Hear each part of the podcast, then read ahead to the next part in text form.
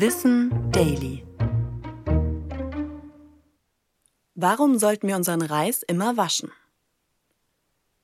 Analysen von Reis und Reisprodukten zeigen immer wieder, dass diese oft mit Arsen belastet sind.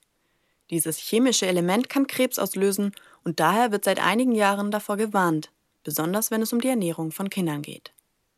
Arsen kommt von Natur aus in der Erdkruste vor, es wird aber vor allem auch durch Dünger und Klärschlamm in Umlauf gebracht. Durch das Grundwasser kann es dann in unsere Nahrung gelangen. Besonders Reis kann viel des Stoffes aufnehmen, denn die Pflanzen stehen meist unter Wasser.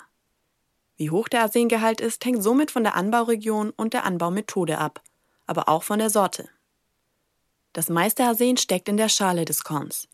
Daher sind Natur- bzw. Vollkornreis meist stärker mit Arsen belastet als weißer Reis. Zwar stecken im Vollkornreis mehr Vitamine und Mineralstoffe, doch laut Ökotest wiegt das nicht die enthaltenen krebserregenden Stoffe auf. Generell ist Reis ein Lebensmittel, das uns mit wichtigen Nährstoffen versorgt und auf dem Speiseplan stehen sollte. Das Bundesinstitut für Risikobewertung empfiehlt Reis vor dem Kochen gründlich zu waschen und mit viel Wasser zu kochen, anstatt ihn quellen zu lassen. So löst sich ein Teil des Arsens und kann abgegossen werden.